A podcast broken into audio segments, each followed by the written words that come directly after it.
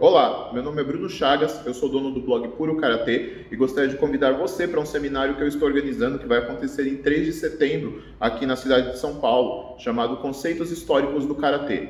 Esse seminário vai ser ministrado pelo meu amigo Samir Berardo e vai ser um evento excelente a gente já tinha realizado um evento nesse estilo em 2019 e teve uma recepção muito bacana, muita gente legal participou, sensei de vários graus, gente até de outras artes marciais como taekwondo participaram e todos aproveitaram muito. Foi um dia inteiro de treino e de instrução teórica também sobre os fundamentos históricos do karatê que foi muito proveitoso. E agora a gente está voltando com essa sequência para aprofundar alguns temas, mas também ser abrangente para quem não participou da primeira vez. Nesse seminário, a gente vai explorar o karatê de uma perspectiva histórica. Quando o karatê foi desenvolvido, antes de se chamar karatê, quando era chamado de toji, ele era uma arte voltada para a defesa pessoal. Então, a forma como era realizada algumas coisas tinha um propósito, uma abordagem diferente do que é feito atualmente. Não quer dizer que um jeito é melhor do que o outro, que uma abordagem é melhor do que a outra mas são contextos diferentes e para a gente entender melhor a nossa arte é melhor que a gente entenda em toda a sua amplitude quais conceitos eram aplicados antes e como tudo isso ajuda a gente a entender uma parte muito fundamental do karatê que é o kata. É dito que o kata é a alma do karatê, mas para que ele seja desenvolvido dessa forma, a gente precisa entender como ele funciona na prática, como que ele pode ser aplicado dentro do contexto original no qual ele foi desenvolvido, que foi a defesa pessoal. E como a gente chega nesses conceitos históricos?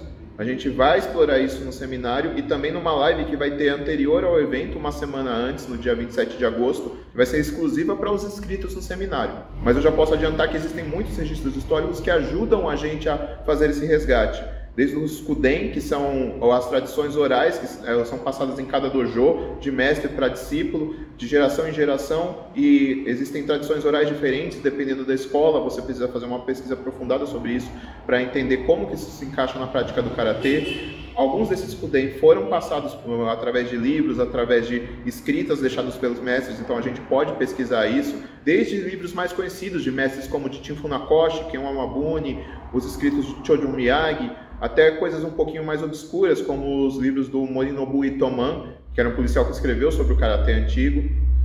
Pesquisar também sobre as raízes chinesas do karatê, que trazem perspectivas muito bacanas, porque muita coisa que é praticada nas artes chinesas tem relação com o karatê, tem uh, movimentos análogos, técnicas análogas, abordagens similares no karatê. E óbvio, tudo isso que eu falei e coisas que eu não falei aqui também precisam ser colocadas em teste para ver o que funciona, o que faz sentido e o que não faz.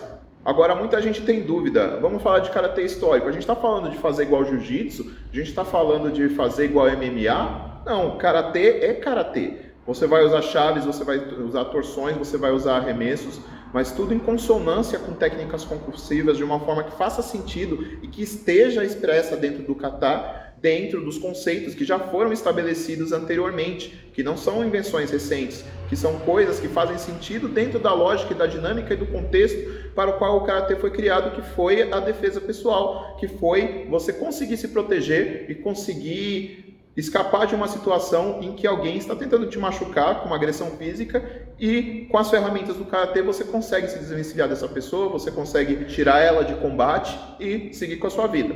Outro ponto muito importante é que isso está dentro de qualquer dojo de karatê. Se você pratica kata e esse kata tem uma raiz histórica, você tem esses conceitos técnicos que você pode explorar participe do seminário, convide pessoas do seu dojo para participar, porque com certeza vai ser uma experiência bem enriquecedora, vai ser uma oportunidade de, de perguntar, vai ser uma oportunidade de esclarecer dúvidas e vai ser muito proveitoso, porque vai ser uma oportunidade de praticantes de artes marciais, independentemente da escola, se reunirem e trocarem e treinarem juntos e aprenderem juntos e se conhecerem também e desenvolverem um vínculo através da arte marcial. Uma das melhores coisas que o karatê proporciona é essa possibilidade de você criar pontes, de você treinar com outra pessoa, independentemente de dojo, e vocês terem essa sinergia, terem essa ligação através da prática conjunta. Então o seminário vai ser uma oportunidade para isso. Vai ser praticamente um dia inteiro em que a gente vai poder treinar, conversar e trocar. E eu particularmente estou muito ansioso para esse dia porque